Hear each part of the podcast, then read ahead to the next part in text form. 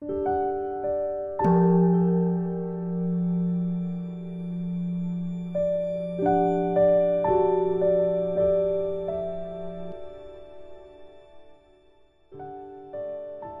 家好，很高兴又到了我们一起学习广论的时间了。你们准备好了吗？因众发心，请大家翻开广论第三百六十七页第四行，请大家跟我一起看原文，能专注吗？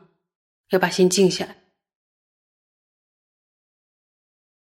原文：调举意了，然于沉默。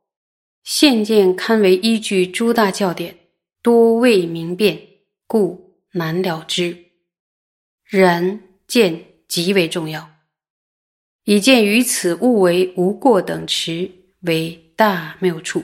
应如修次所说，从修验上细心善观而求认识。那么这一段是说什么呢？说调举呢？是比较容易了解的。然而，发现，在堪为依据的诸大教典中呢，没有明确的辨识沉默，因此呢，就难以了之。但是呢，宗大师发现呢，这是极其重要的，因为呢，见到讲沉默，误认为没有过失的等持，这是极大的错谬。因此呢，宗大师叮咛我们说，应该细心的从体验上。依照修次第论中所说的这个内涵，善加观察而辨识，这是非常重要的。请问大家，在沉默和调举中，哪一个是比较容易理解的？你们答对了吗？是调举比较容易理解，对吧？那么沉默不容易了了解的原因是什么？是因为大师说，堪为依据诸大教典多未明辨，是吧？所以说，堪为依据的多数的教典中。没有详细的说明，所以不容易掌握。但是重要吗？非常重要。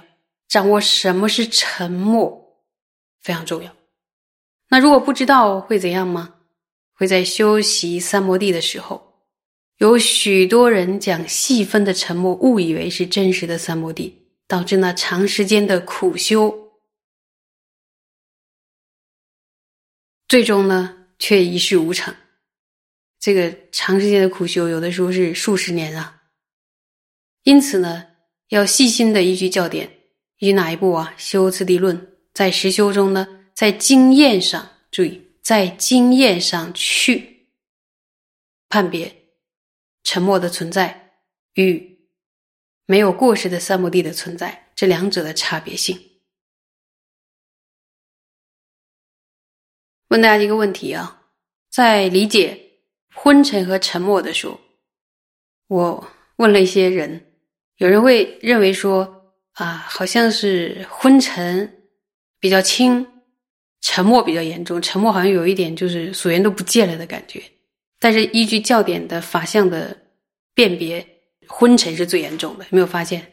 沉默都是都是前面已经讲过了。所以这点呢，你要把心中的那个很很原来固有的那个那个认知，要把它更改一下。刷新，所以沉默的存在与没有过失的三摩地这两者差别是什么？注意，沉默呢是心缘静的时候抓紧的力量不够或者看不清楚，所以呢，静虽然成名，但直直静的心却没有精神，没有精神提不起强大的心力。注意，这就是沉默。另外呢，沉可以分为粗沉、中沉、细沉三种。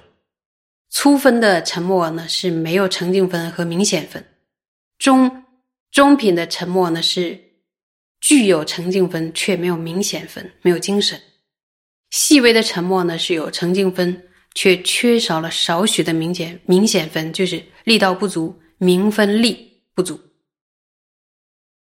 啊，妙音笑大师。在色无色广论中说，沉的性相是修持善法的时候，心明晰的力量退弱的心所，然后内在散乱，就是沉。沉默的主要来源有几个呀？两种，对吧？前面说过，第一种是内心有如黑暗笼罩一般，对境界不清晰；第二种是心识的直取向趋于低弱，直取力不够不足。那么去除沉默有两种方式：第一种光明想，第二种是提高自己的心力，也就是让我们的心变得更有精神，断除沉默。那么关于调举呢，很多大经论中都有提到，经验上也比较容易察觉，而细微的沉默就比较难以了知。为什么呀？看起来正念都在呀，看起来名分也在呀，仿佛没有什么事情。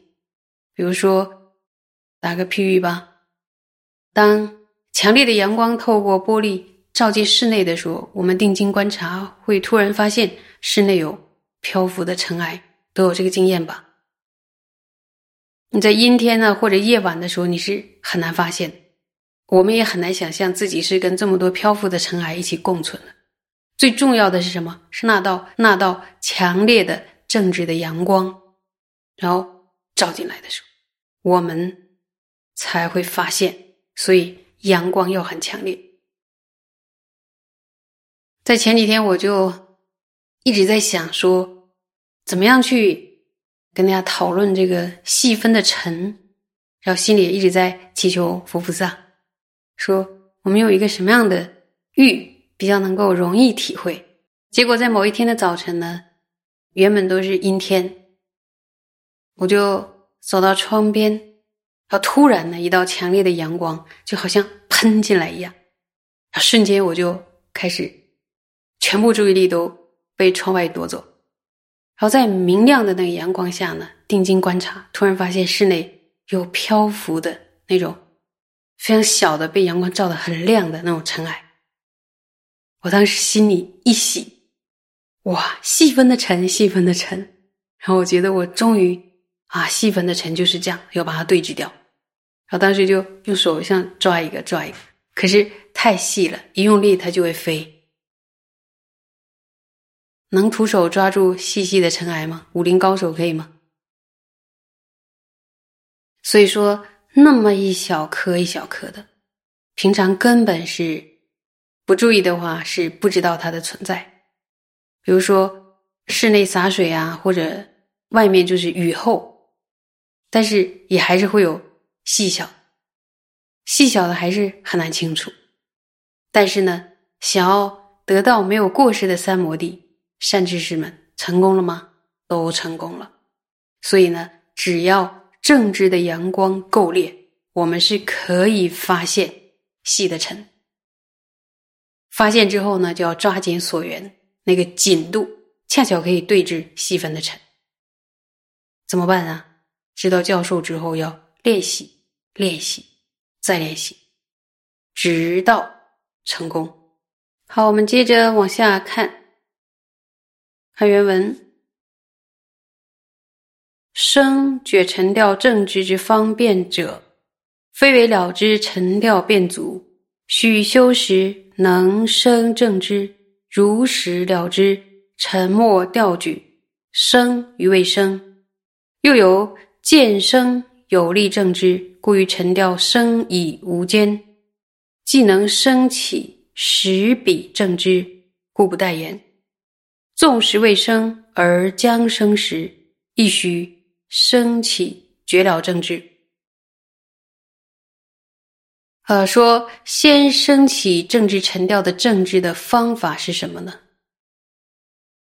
注意此处的“觉”字要怎么理解呢？是觉察吗？这个“觉”呢，藏文的直译就是正知。正知呢，就是正的正达，不仅仅是认识发现而已，而且必须是。确定不疑的，所以我们在修订的时候要升起的正知，不仅仅是发现沉掉而已，而是呢，必须要正知沉掉，必须什么呀？确定不疑，可以看到它。那么生觉沉掉正知之方便是什么呢？所以只有对于沉掉的理解够不够啊？是不够的，还要实际啊操练啊，在修持的时候必须呢。能够升起如实了知是否产生沉掉的正知。由于呢，有力的正知是逐渐、逐渐、逐渐发起的，也就是他慢慢长大，所以呢，要能够升起在沉调产生的当下就能发觉的正知，这点一定是必须的，而且呢，还必须升起在。即将产生还没直接产生的这个时候，就能够发觉的正知。即将产生还没产生什么呀？沉掉，对不对？然后这个时候正知就发现了。有没有发现这一段里反复的出现正知、正知、正知？那么什么样的正知？必须能够升起如实了知是否产生沉掉的正知，这个正知是看着什么的？是看着有没有沉掉产生，对吧？那么，请问这样的正知是怎么发起来的？是逐渐逐渐发起来的。逐渐是什么意思啊？就是日积月累，然后慢慢的一做法一做法的这种时光啊，这种苦心，这种用功。经验累积出来的，所以呢，这是不能第一做就要求政治力都很很透彻，不能急急于求成，是逐渐养成的。那么，呃，这样的政治有力道吗？是有的，是有力量的证据。请问，力量要多强才够呀？就是在升起沉掉的当下。它的敏捷度，比如说这个沉掉沉掉的人一升起，然后政治一下就抓住，立刻抓住它，立刻发现，所以它的柔韧度是相当好的。那么，它除了这个政治能够收拾，就是当下的这个沉默沉掉，还能看什么的？还能看正在酝酿的，对不对？它就有一种像望远镜一样的功能，对远远的走来还没有现形的这种沉掉，在酝酿中的沉掉，然后它仿佛像千里眼一样，这样的一照，然后就照到了，对不对？然后发现呢，嗯，有沉掉在酝酿，政治就发现，这个政治厉害吧？是能够练出来的。那么在沉调。即将产生还没有直接产生的时候，立刻发现那个有力的正知，这个正知呢太强大。